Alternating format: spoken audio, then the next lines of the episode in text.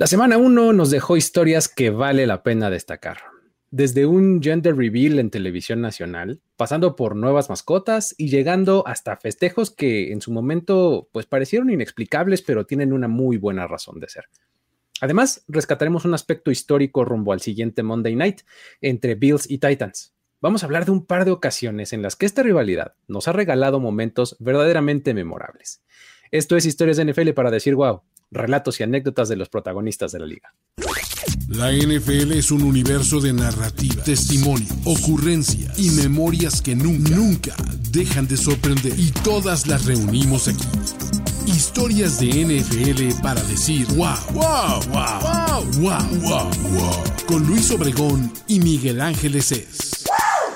Mi querido Miguel Ángeles, es, estamos de vuelta en este segundo episodio de Historias de NFL para decir wow de esta temporada y ah, listos para historias, ¿no? ¿Qué tal? Estuvieron buenas las de esta semana. ¿Cómo ves? ¿Qué tal, mi estimado Luis? ¿Qué tal a todos los que nos escuchan? Pues sí, la verdad es que estuvo súper interesante la semana uno. Tuvo partidos muy buenos, pero ya saben que aquí nos gusta platicar más de lo que pasa alrededor de los partidos. Básicamente, antes o cuando vamos a entrar a comerciales o cuando nadie está viendo ya el partido, ahí nos explicamos nosotros para escarbar historias que están bastante, bastante buenas. Y esta semana tenemos varias que están muy, muy interesantes. Exactamente. Vamos a entrarle ya directo a la carnita y vamos a comenzar por este, pues este gender reveal, ¿no? Que, vimos eh, en televisión nacional.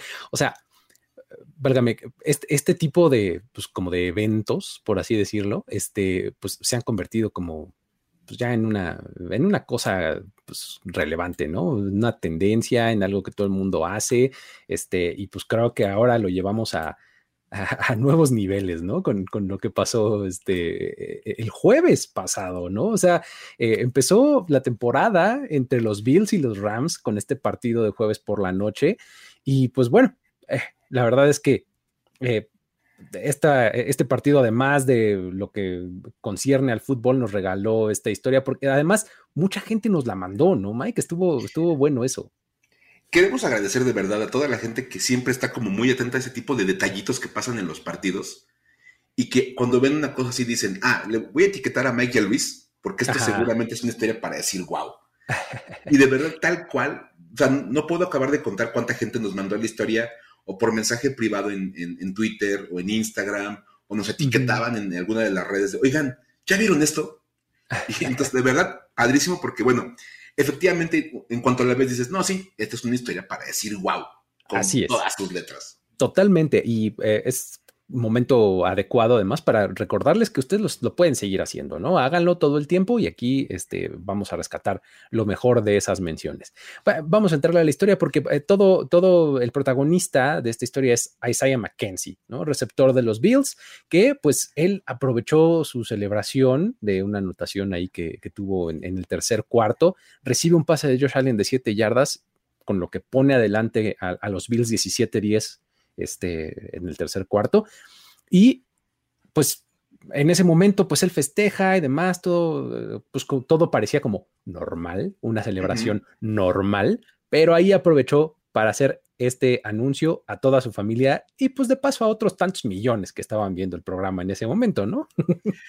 Todos los demás nos enteramos de qué estaba pasando porque nada más debemos gritarle algo a la cámara. Exacto. Sí, sí, sí. Ah, digo, todo, todos gritan algo así como de, ah, sí, todo, all day y vamos ganando y go, y no sé. Eh, let's go, el clásico, ¿no? O algo por el estilo. De hecho, yo de entrada pensé que eso era lo que había dicho. O sea, porque como no era muy claro el audio en su momento, o sea, solamente o sea, más bien me imaginé que había dicho, let's go, porque justo se encuentra una cámara de NBC, que es este, la, la, televisora que estaba transmitiendo el partido, y se le pone enfrente y pues lo que estaba haciendo era revelarle el sexo de su futuro hijo a su hermana, ¿no? Eh, eh, él, sabía que era un niño, ¿no? Y entonces lo que le grita, it's a boy, ¿no? Está padrísimo porque ya conocemos cómo es esto del gender reveal. Que si rompes una caja, que si abres un pastel, o sea, lo cortas y sale el color del, del pan es de azul o, rosa. o sea, hay mil, hay mil inventos unos mejores que otros, hay que decirlo. Pero creo que nadie se le había ocurrido, así como de, bueno, si mi, si mi hermano es receptor de NFL, que le digan a él y en una, en una acción que él tenga cerca una cámara, que le grite a la cámara el sexo del niño. Exacto. o sea, sí, sí llevarlo a, un nivel este, bastante más sofisticado, ¿no? Evidentemente había como muchas conexiones, porque vamos, no todos tenemos un hermano en la NFL que pueda hacer la acción de anunciarlo en un partido, aparte de televisión nacional, porque era, el partido del kickoff. Ajá. y que todavía eh, agarra el tipo, se quite el protector bucal y ya sabes el It's a boy. y, lo mejor fue que pues lo rescataron las cuentas de redes sociales de los Bills, de la televisora misma, y pues bueno, ya de ahí empezó a, arder como pólvora este video, este, en el que pues se cuenta la historia completa, ¿no? Ya después puedes ver a, a, su hermana y el resto de su familia ahí en un bar, ¿no? Este, viendo la transmisión y este, viendo la pantalla a su hermana, pues escucha el Litza Boy y pues entonces se pone a festejar toda la familia por partida doble porque su familia la acaba de anotar y además porque ahora saben que esperan un niño, ¿no? Es que está padrísimo porque mete un touchdown a Isaiah McKenzie, lo cual pues ya es, es importante para la familia. Se ponen arriba los Bills, que aparte fue para tomar ventaja. Ajá y luego te enteras del, sexo del nuevo integrante de la familia. O sea, todo pasa en una, en una cosa de unos segundos. Está bien, bien padre. Y sí, y afortunadamente, como dices, las cuentas de redes sociales de los Bills pudieron capturar el video y el momento para que todos entráramos como en la plática, porque de verdad era un chiste local como muy, muy local. Pero súper local. Exactamente. O sea, se lo sabían como 15 o 20 y millones de personas en el mundo sin saber que había gritado Isaiah McKenzie. Entonces, la verdad se agradece mucho que nos hayan como informado la razón de, ese, de, esa celebración, porque ya pudimos entrar todos en la historia y ahora sí hasta la podemos platicar. Exactamente, así es, ¿no? Eh, ahí está la historia del mejor gender reveal de la historia. Creo que levantó bastante la vara, ¿eh? Levantó fuertemente la vara. Yo me imagino a esta chava, a la hermana de Isaiah Mackenzie, viendo a todas sus amigas, así de, pues, pues mi gender reveal fue en el Thursday night para empezar la temporada. Fue en televisión nacional. El receptor de los Bills que es mi hermano, me dijo en, en televisión nacional el género de mi bebé. Exactamente. ¡Wow! Así de. Y, tú, y tú ya sabes, con dos sobrecitos, nada más con hojas de colores. Exactamente, yo con un globo que cuando lo revienta saca confeti de un color o de otro, ¿no? Y que en el primer golpe ni siquiera lo reviento. Exacto. Entonces, vamos, sí definitivamente va, a dejar muy mal este, a todas las demás amigas cuando hagan sus propios gender reveals. Sí, sí, sí. No, sé qué tendrías que hacer para mejorar este. Yo me quedo con este como el mejor gender reveal de la historia. Así es. Y podemos aparte meterlo como una historia de la cual tiene un gender reveal más que Tom Brady. Ah, eso que nos gusta buscar, así como la típica estadística. La estadística rebuscada, ¿no? Rebuscadísima. sí. Isaiah McKenzie es líder del NFL en gender reveals. líder histórico en, en Gender Reviews en NFL. ¿no? hay, que, hay que darle historia, hay que darle historia. Muy bien, perfecto. Pues vámonos a lo que sigue. Resulta que tenemos. Eh, ¿qué, es? ¿Nueva mascota en Washington? A ver, cuéntanos, Mike, por favor, porque ¿cómo, cómo podemos interpretar lo que pasó? bueno, de entrada no es como tal la mascota del equipo, porque hay que decir que esto se va a anunciar más adelante. Ok hay un, hay un, hay un, como un concurso, ya saben, un, famosísimo crowdsourcing en el cual le están preguntando a la gente. Igual que como lo hicieron con el nombre, ¿no? Eh, con los nombres, como de ¿qué, cuál quieren que sea la mascota de, los Commanders. Ok. Y por ahí puedes votar por un animalito, por un perro, un cerdo o un superhéroe. Ok. Entonces, lo van a anunciar así nada más como guiño guiño el día en que van a rendir un homenaje a los Hawks. Mm, ok. Vamos, como de por por eso andan buscando como cierta tendencia, pero no vamos a hablar de eso, vamos a hablar de que esta semana los, Washington Commanders, que trataron a su primer partido de temporada regular en la historia, hay que decirlo, no solamente estrenaron nombre y uniformes y todo lo que conlleva tener una, nueva marca, también presentaron a su nuevo MVP. Ah, pero ese no se da al final de la temporada o cuándo? ¿Cómo? Ah, no, no, no. Este, es que este MVP que se llama Mando hay que decir que él es un, es un labrador inglés de ocho meses de, edad, es un perrito muy bonito. Y es el Most Valuable Pup, el, el cachorro más valioso. o sea, de ahí MVP. Ok, ya, ya. El most valuable pup de la temporada. Resulta que los Commanders en este, en este, en este como reorganizar la, la, marca y reorganizar la franquicia y cambiar un poco como las dinámicas que tienen como equipo, se asociaron con la fundación K9s for Warriors. Está bien padre porque es K9 por K9, el canino. I see what you did there, ¿no? I see what you did there con ese Bien pensado, o sea, tal. Muy bien. Ajá. Total, que es una organización que se encarga de proveer perros de servicio para veteranos de guerra que tienen algún tipo de discapacidad. Ah, ok, ajá. O sea, está bien padre porque, bueno, son perritos que van a servir eventualmente a un, este, algún, algún veterano de guerra. En algún tiempo se van a volver, este, como perros de compañía. Entonces, Mando, que es este perrito, este labrador inglés que está con los Commanders, va a vivir con el equipo, va a estar viviendo en contacto con el equipo entre dos y seis meses, porque se está entrenando para llevar a cabo su función de perro de compañía. Ok. Y parte de su entrenamiento consiste en convivir con jugadores, coaches y staff para irse acostumbrando a la convivencia social que va a enfrentar cuando entre en servicio. Ok, o sea, por ejemplo, si el veterano de guerra va al, supermercado o al centro comercial. Va a haber mucha gente, mucho movimiento, gente cerca del otro y demás, ¿no? O sea, ándale. Un poco. Entonces, ya. esa parte como de convivir con mucha gente y de encontrarse gente por todos lados, eso, eso es como parte de la, de la preparación que le están ayudando los commanders. Ok. Entonces, básicamente lo que el equipo hizo es adoptar a Mando. Ajá. Lo adoptaron, así. Este y van, van a estar como apoyando en su educación y en su preparación en lo que está listo para poder cumplir con su función, que será ayudar, ya decíamos, a un veterano de guerra. Ok, ok. Lo interesante es que, fíjate, al igual que la franquicia, Mando viene de, vivir un cambio de nombre. ¿Cómo? Órale. es que cuando él nació, el cachorrito nació, le, pusieron Boss. Ajá. Okay. Pero cuando se lo presentaron al equipo, los jugadores dijeron, no, que se llame Mando. Por aquello de commanders. Exactamente, el comando, exacto. comando, mando, y aparte, pues hasta. A, mí me encanta la idea porque le puedes decir al perrito, mira, vas para allá, this is the way. Ah, perfecto, gran momento, muy bien. Mando, this is the way. ¡Oh! Eso es todo, gran referencia a Star Wars. de verdad, si ustedes, si ustedes quieren buscar, tienen un nuevo perrito y le quieren poner un gran nombre, le mando. Sí, le señalas para dónde se tiene que ir. Mando, this is the way. Perfecto. Genial. Entonces los jugadores eligieron el nombre.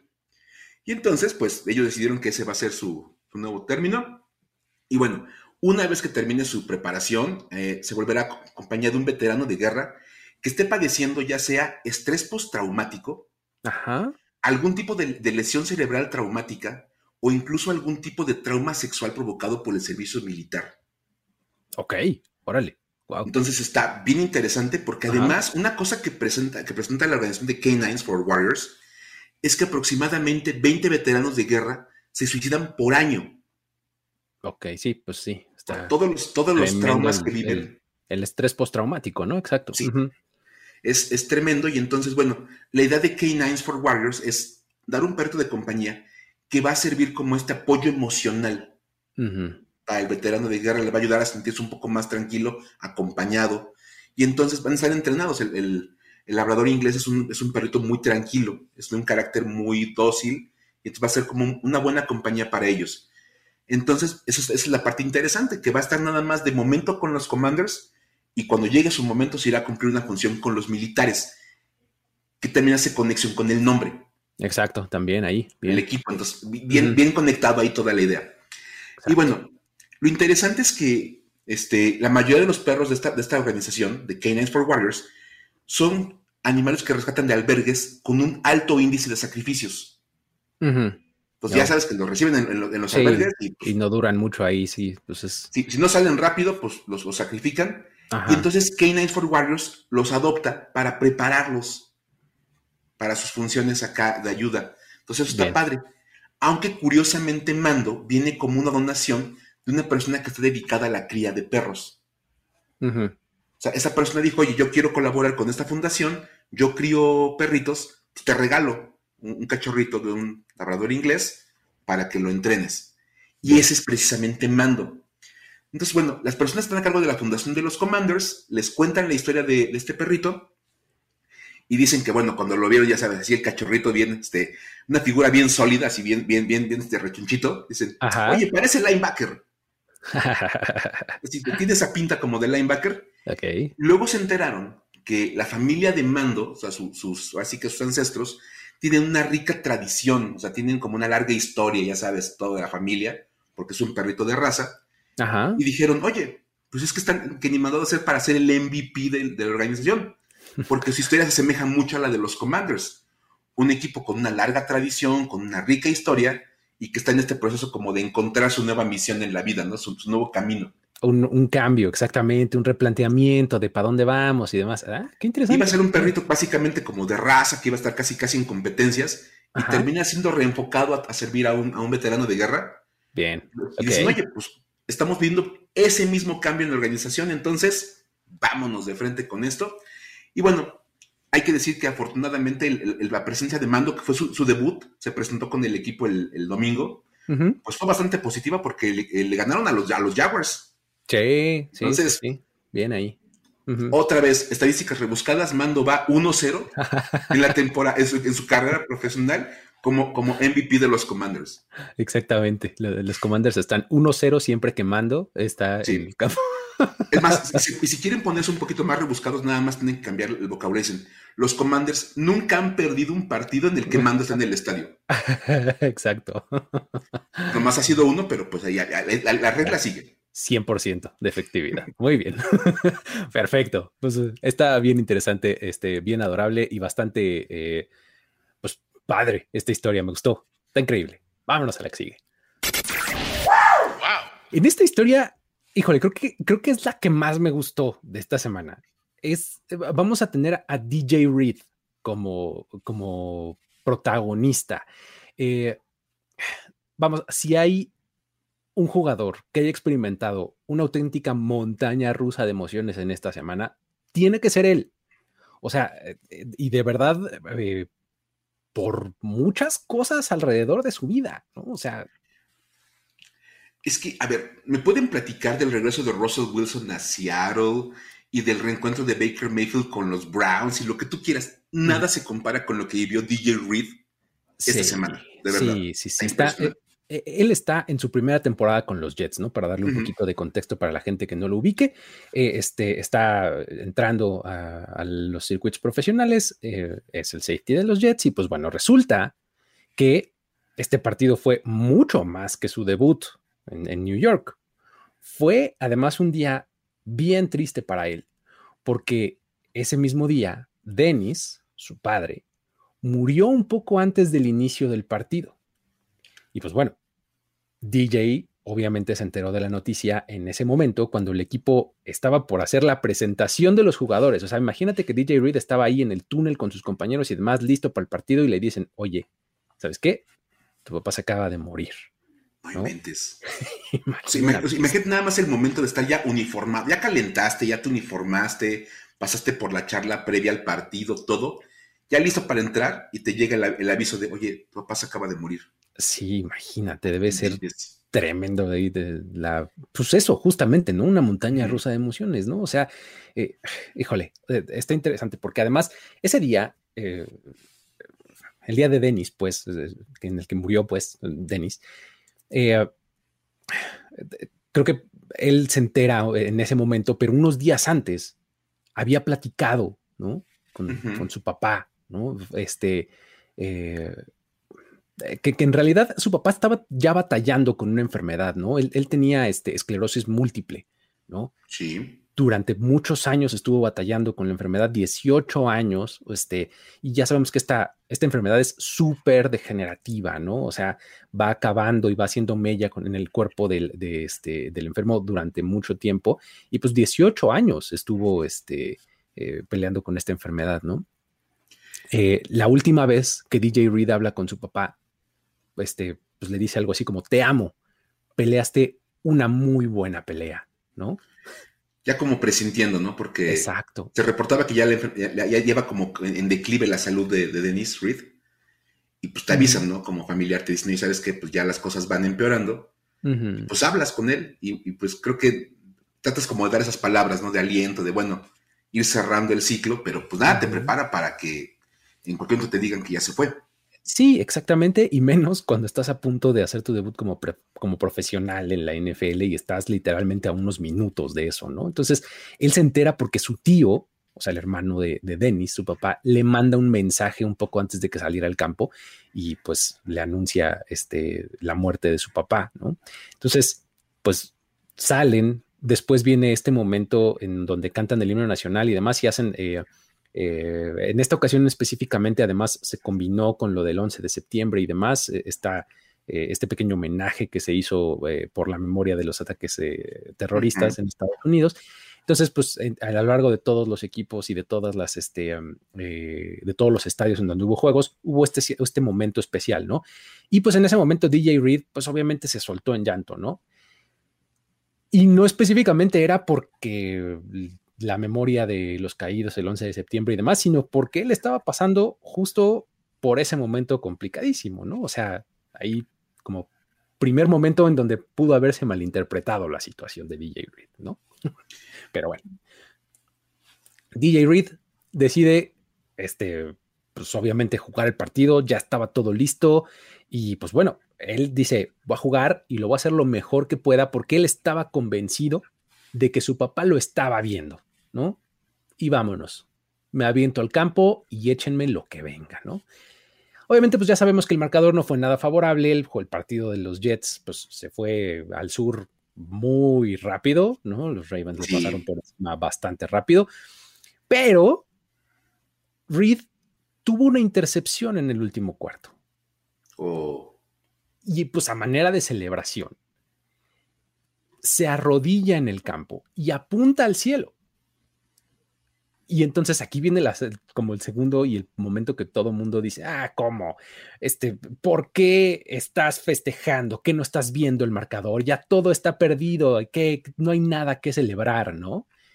Y pues resulta que él no estaba celebrando el momento por la intercepción misma, sino porque pues básicamente lo que estaba haciendo era como darle un pequeño homenaje a su papá, ¿no? O sea, decir, estaba por ti, casi, casi, ¿no? Entonces... Claro, Híjole, es que otra vez, fíjate, yo, nos topamos con la historia precisamente por eso, porque un reportero habla, ¿no? En, Twitter de, es bien fácil criticar a los jugadores cuando festejan una intercepción o un touchdown, cuando van perdiendo por mucho al final del partido. Y de repente dices, bueno, a lo mejor no sabes qué está pasando por la mente del jugador, qué están viviendo ellos en su vida, que ese, esa pequeña jugada, aunque sea meter, un touchdown cuando van perdiendo 44-0 o interceptar un pase cuando vas perdiendo por tres anotaciones, te significa algo mucho más que el, hecho de la jugada como tal en el partido. Lleva, un significado más grande. Entonces, esa es la parte más interesante de esto.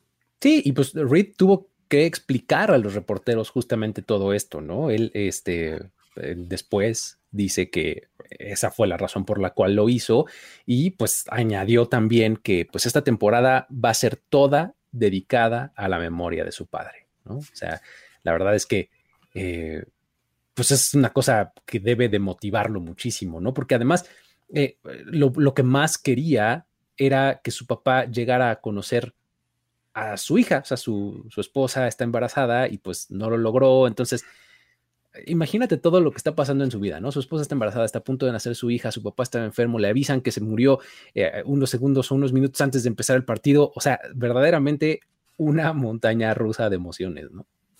Está cañón, de verdad, o sea, es, es, muchísima información ahí para, para este pobre cuate, o sea, y aparte de lo que decías, ¿no? Está, está llegando a, Nueva York, él andaba, se acuerdan de él, en San Francisco y en Seattle, entonces anduvo por ahí un par de añitos como rondando y llega a Nueva York como tratando de establecerse, de poner ya un, como una carrera más, más fuerte y pues, es que, se, que, le pasa esto. Sí. Sí está muy cañón, está muy cañón y bueno, la verdad es que pues le deseamos que le vaya bien en la temporada a, DJ Reed, porque aparte va dedicado a la memoria de su papá. Entonces ojalá tenga un, buen año y, le vaya bien con, con los Jets. Así es. Vámonos a lo que sigue. La siguiente semana, Mike, la semana 2 de la NFL, nos trae un Monday Night, bueno, sí, un Monday Night doble, ¿no? O sea, con dos partidos. Uno de ellos es entre los Titans y los Bills. Y pues bueno, estos dos equipos tienen su historia, ¿no? O sea, está bien interesante. Es que, a ver, es esos partidos que cuando lo ves, dices, ah, bueno, pues de entrada en esa temporada está interesante porque Bills, Titans, dos buenos equipos, los Bills que son una máquina de jugar fútbol americano en este momento, o al menos así se vieron en la semana uno. Los Titans con Derrick Henry, que es una, una locomotora, todo, todo son equipos de postemporada. Pero tienen historia estos dos equipos, tienen un par de juegos por ahí que, híjole, si son fans de los Bills o de, o de los Titans, o en su momento Oilers, se van a acordar perfectamente de estos juegos. Y el primero que a mí lo personal me encanta es The Comeback. Uh, gran momento histórico de la rivalidad, este, pues Bills Oilers en su momento, ¿no? Porque en ese momento eran Oilers, ¿no? Sí, y es más, dependiendo de a quién le preguntes por este partido, te van a decir cómo se llama. Cada quien tiene su nombre. Si le preguntas a la gente en Buffalo, es The Comeback, o sea, el regreso. Exacto. Ajá. Y si le preguntas a los fans de los Oilers ahora Titans, te van a decir que es The Choke. o sea, literalmente cuando se atragantaron espantosamente. y es que nos tenemos que remontar a la época en que los Tennessee Titans eran los Houston Oilers. hay que regresar en el tiempo a esos años en que los Houston Oilers andaban en la NFL. Y fue un juego de, ronda de wildcard eh, de la temporada de 1992, allá por enero del 93, en el Rich Stadium, que era la casa de los Bills en aquel momento. Y al día de hoy, Luis, sigue siendo el regreso más grande en la historia de la liga. Ahí nomás. es más, yo me acuerdo, ese yo partido yo lo vi, yo estaba, estaba niño, tenía unos 12 años cuando ocurrió ese partido. Ajá. Y me acuerdo que lo estábamos viendo con papá y el partido estaba 35-3 para empezar el tercer cuarto. O sea, ya se había acabado, prácticamente, ¿no? O sea, cuando tú ves un partido 35-3, el juego ya se acabó porque ya pasó el suficiente tiempo para que uno de los dos equipos haya anotado siete veces, siete por cinco, 35, si no me falla la matemática. Entonces anotaron cinco veces. perdón, digo cinco veces, perdón, cinco veces. Ajá. Este, me, falló nada más el acomodo, no la matemática. el acomodo de los números. El asunto es que ya pasó el suficiente tiempo para que anotaran cinco veces uno de ellos. Y pues está muy difícil que el rival pues remonte, ¿no? O sea, básicamente ya se acabó el juego, ¿no? Ahora, si se acuerdan de los Buffalo Bills de los 90, era el equipo de, Jim Kelly, de Thurman Thomas y de todos ellos.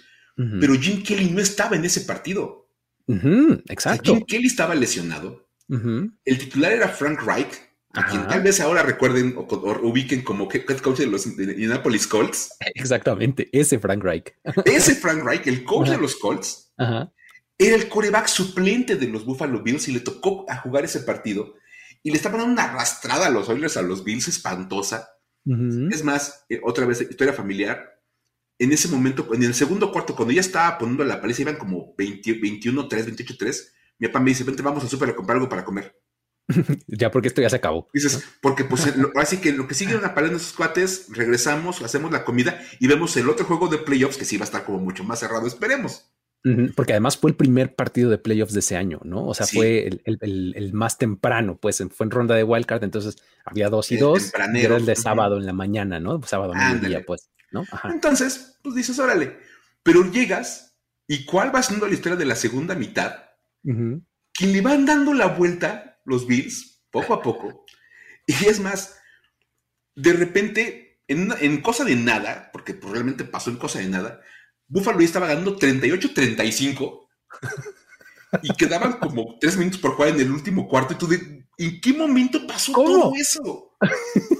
O sea, de verdad, si le habías cambiado a la tele o te, o regresaste nada más a ver ya en cuánto iba la paliza, wow, 38-35 iban ganando ahora los Bills. Es más, las, las, caras de todos los del staff de coach de los Oilers eran un, total, como estaban totalmente sacados de onda. era un un susto total porque era de en qué momento nos regresaban un partido así. y, bueno, obviamente estaba del otro lado Warren Moon, un extraordinario coreback. Y bueno, pues él tuvo todavía el, tiempo y el brazo para meter una serie anotadora más y mandar el partido a tiempo extra. Pero en, el tiempo, ya en la prórroga, la defensiva de Buffalo intercepta a Warren Moon, pone el balón en posición para que su ofensiva entre y meten el gol de campo para ganar 41-38. Eh, de, locura. O sea, es una cosa impresionante, ¿no? Un déficit de 32 puntos y le diste la vuelta en, pues en dos cuartos, ¿no? O sea, si, piensas ya en, lo que se perdió del tercero, pero en lo que le agregaste con el tiempo extra, pues en dos cuartos remontaste 32 puntos, ¿no? Imagínate haber tenido, entrar al tercer cuarto perdiendo 35-3 y dices, bueno, pues estuvo pesado, pero ganamos 41-38. ¿Qué? Esperen, ¿no? ¿A dónde? O sea, de verdad. Una cosa impresionante. Este, e, es más, pasaron un montón de cosas durante ese partido, ¿no, Luis? Sí. como alrededor. Eh, hay varias curiosidades. O sea, por ejemplo, eh, los fans del equipo local, o sea, de los Bills, bueno, ya estaban así furiosos para el tercer cuarto. O sea, porque además el tercer cuarto empieza con, con los Bills este, tratando de hacer algo y Frank Reich lanza una intercepción en la primera serie del tercer cuarto y vuelven a anotar los Oilers. O sea, ahí es cuando llegan a, ese, a ese marcador apabullante. Entonces los Bills, los fans de los Bills ya estaban así de vámonos. Se empiezan a salir del estadio.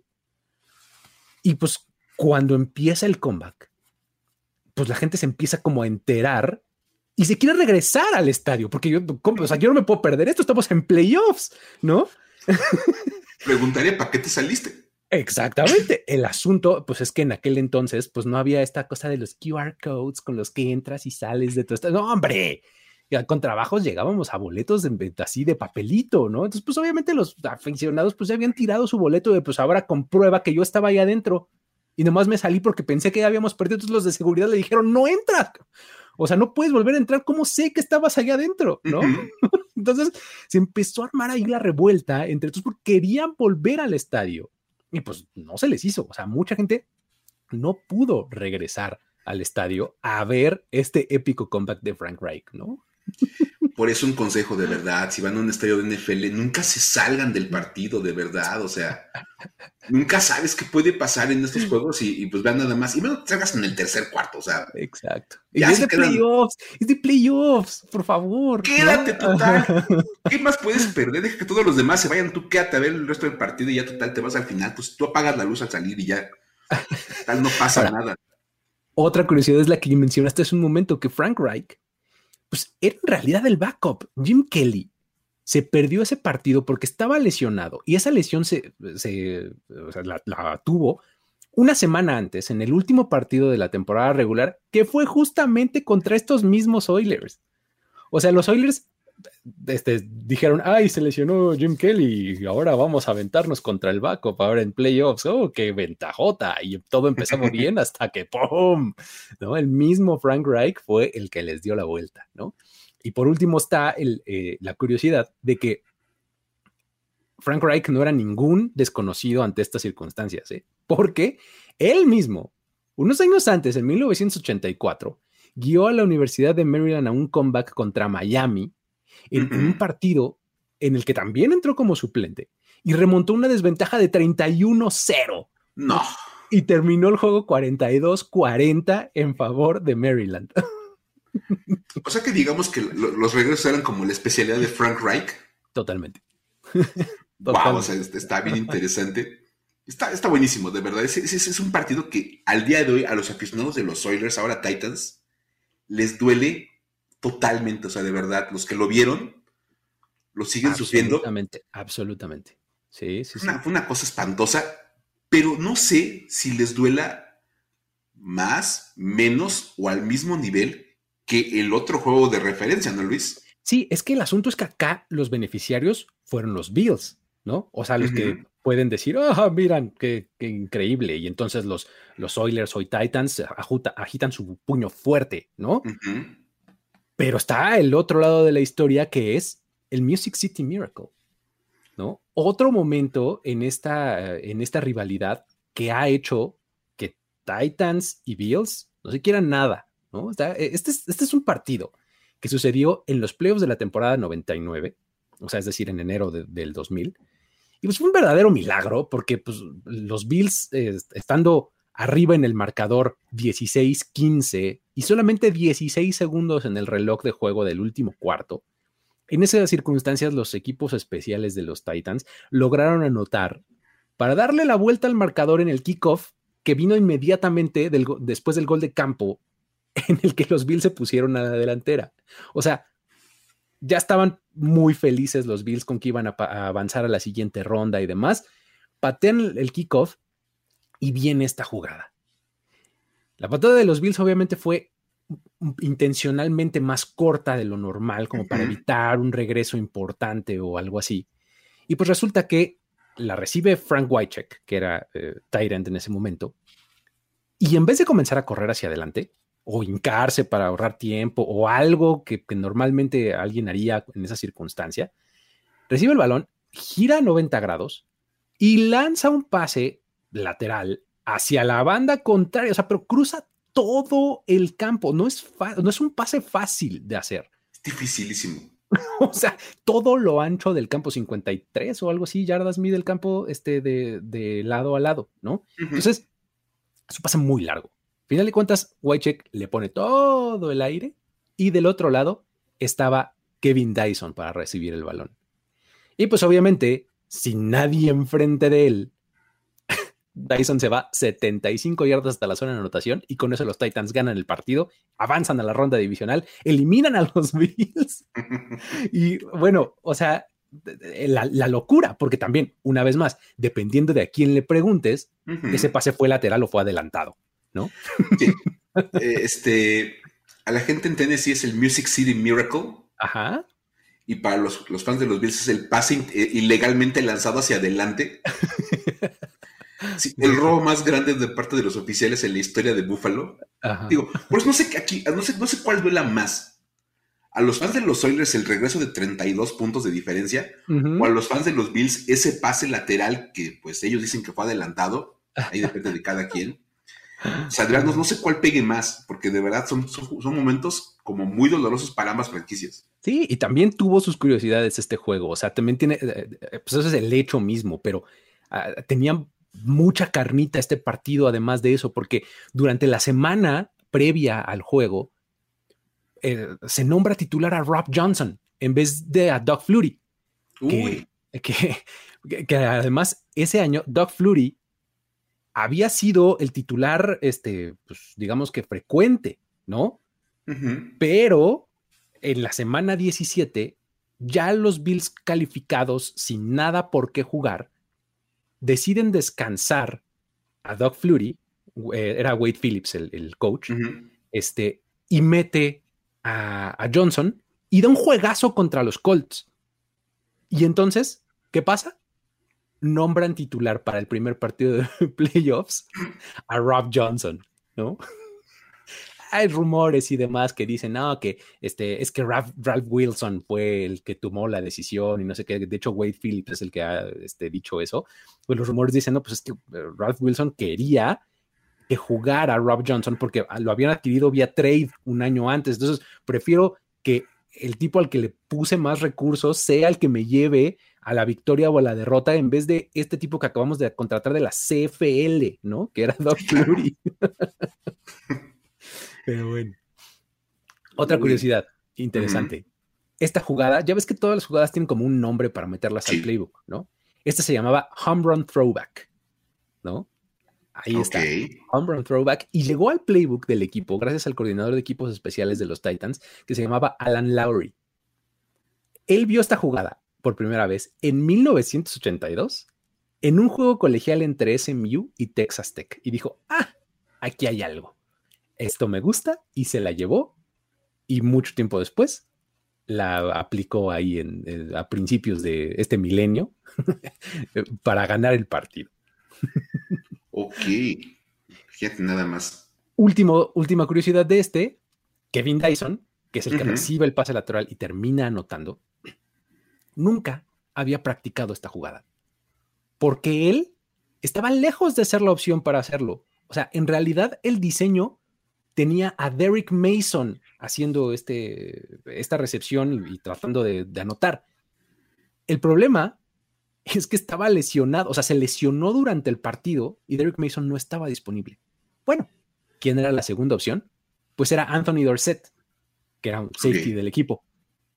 El problema es que Anthony Dorset tenía unos calambres terribles que no le permitieron entrar a la jugada en ese momento. Y entonces eh, lo, que, lo que termina pasando es que pues dicen, a ver, este Dyson, paz, Kevin Dyson, entras y el coach ahí en el sideline le dice, mira, te paras acá y no sé qué, y haces esto, y va, te va a lanzar el balón. Fíjate que estés en línea para que no vayas a... Entonces, y lo termine ejecutando. No me inventes, o sea, aparte de todo, fíjate nada más con, ese tipo de cosas como de la tercera opción que ni siquiera sabía qué jugada iban a aventar. Sí, sí, sí, sí.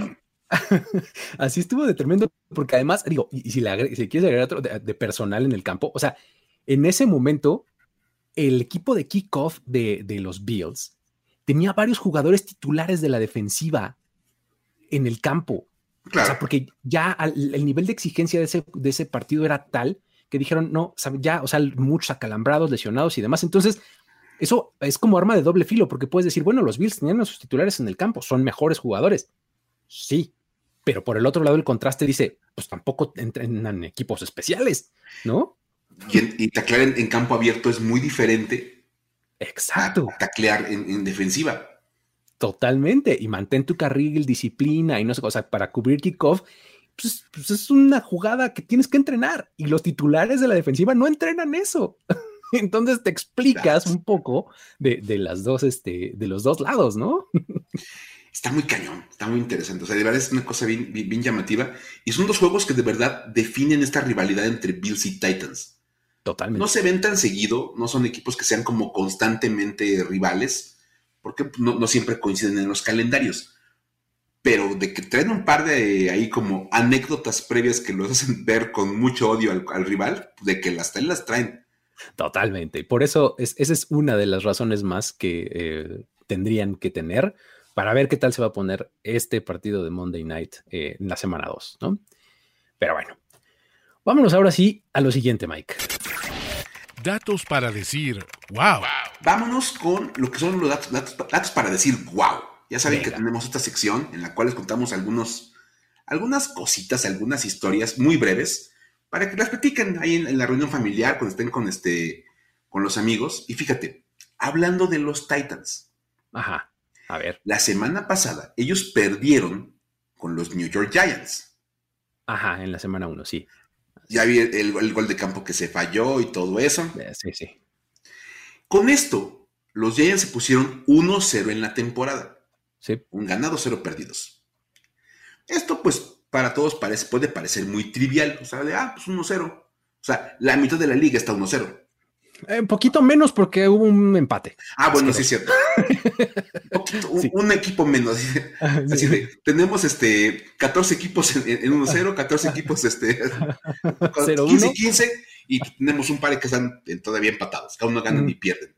Pero bueno, el punto es, el punto es que bueno, pareciera para todo el mundo muy trivial terminar 1-0 en la, en la semana 1, pero para los Giants representa la primera vez desde 2016 que este equipo tiene más victorias que derrotas en cualquier momento de la temporada. En cualquier momento. O sea, no habían tenido récord positivo. O sea, en las últimas cinco temporadas, Ajá. en ningún momento de ninguna de las cinco temporadas tuvieron, aunque fuera un triunfo más que derrotas, en ningún momento. ¡Wow! O sea, las cinco temporadas previas empezaron 0-1. Ajá, ajá. Automáticamente. Y nunca, pudieron del hoyo. Sí, nunca, lograban ganar más de los que perdían, porque aparte eran años de 4, de 4, 4, 12, de 5, 11, ya sabes, ¿no? Así como años bien malos. Wow. o sea, de hecho, el 2010 fue la última vez que ese equipo quedó con esa marca ganadora. Ajá, ok, wow. Para los que son así como muy aficionados a ese tipo de historias, ¿se acuerdan la foto del bote? De yate, de, Del Beckham y todo eso. Sí, sí, sí, exacto. Ellos acaban 11-5 la temporada del 2016, se van de vacaciones a tomar, la, la foto en el yate. Ajá. Pierden el partido de, ronda de comodines y a partir de ese momento nunca vuelven a tener marca ganadora. Hasta, el día de hoy. Hasta ahora, exacto. Hasta este domingo que se puso, o sea, les tomó casi, les tomó cinco años, casi seis, romper la maldición de la foto. Qué cosa, la maldición de la foto, podemos llamarle a este. Podemos llamarlo así. y curiosamente, ese 2016, que fue la última vez que los Giants tuvieron una marca ganadora, antes de este domingo, fue el último año de Jeff Fisher como coach de los Rams. Ok. Recordarás que Jeff Fisher fue coach de los Rams. Sí, sí, claro. Nos vamos ahora a, los Rams. Ok, perfecto. Sí, me acuerdo perfecto. Vamos como ligar, este, fíjate, porque esto viene de los Titans. Hablamos de los Titans y de eso nos lleva que perdieron con los, con los Giants. Y los Giants no, ganaban, no tenían más ganados que perdidos desde el 2016. Y ese año fue el último año en el que Jeff Fisher fue coach de los Rams. Para 2017 llegó Sean McVay.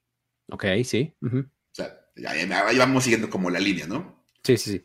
En 2007 llega Sean McVay y él da otra racha que también entra en este dato para decir, wow. A ver.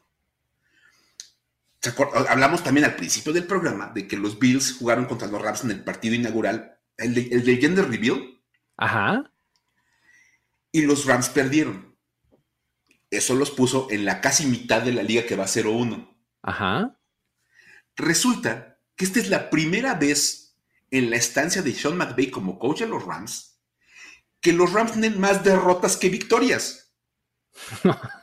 o sea, el opuesto que los Giants, ¿no? Todo el opuesto a los Giants. Ajá. O sea, los cinco años y esta semanita de que los Giants no habían tenido nunca marca ganadora los Rams nunca habían tenido marca perdedora.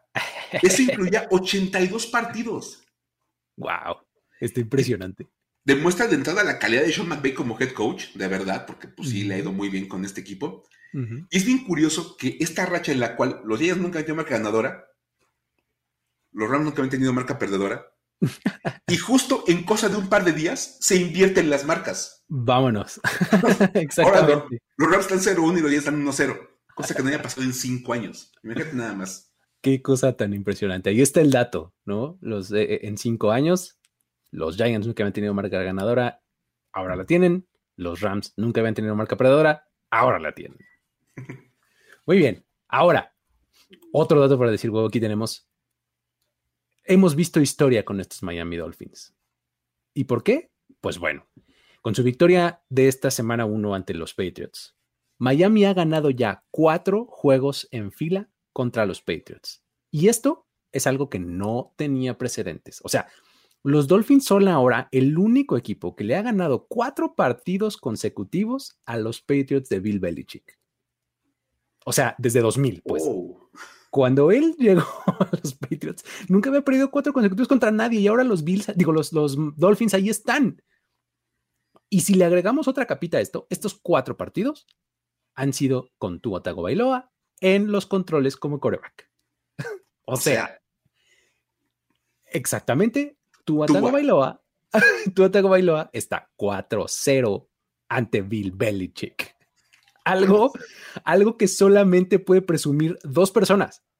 Tu Bailoa y John Elway. No. wow.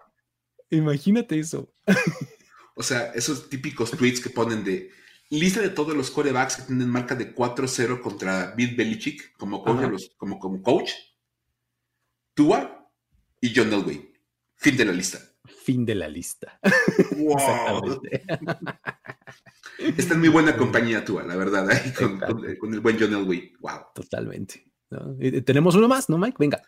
Pues tenemos uno más, ¿por qué no? Vamos a entrarnos un dato más. Y es que, a ver, Patrick Mahomes y sus récords de locura. Es que, a ver, Mahomes es un jugador muy bueno, ya sabemos que es un talento bastante impresionante. Y este, este domingo, ya sabes que le pusieron una repasada a los Cardinals. Resulta que Patrick Mahomes se volvió el sexto jugador en la historia en tener al menos seis partidos con cinco pases de touchdown o más.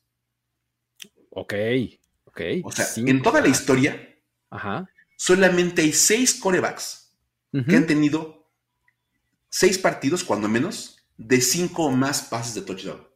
Wow, está tremendo.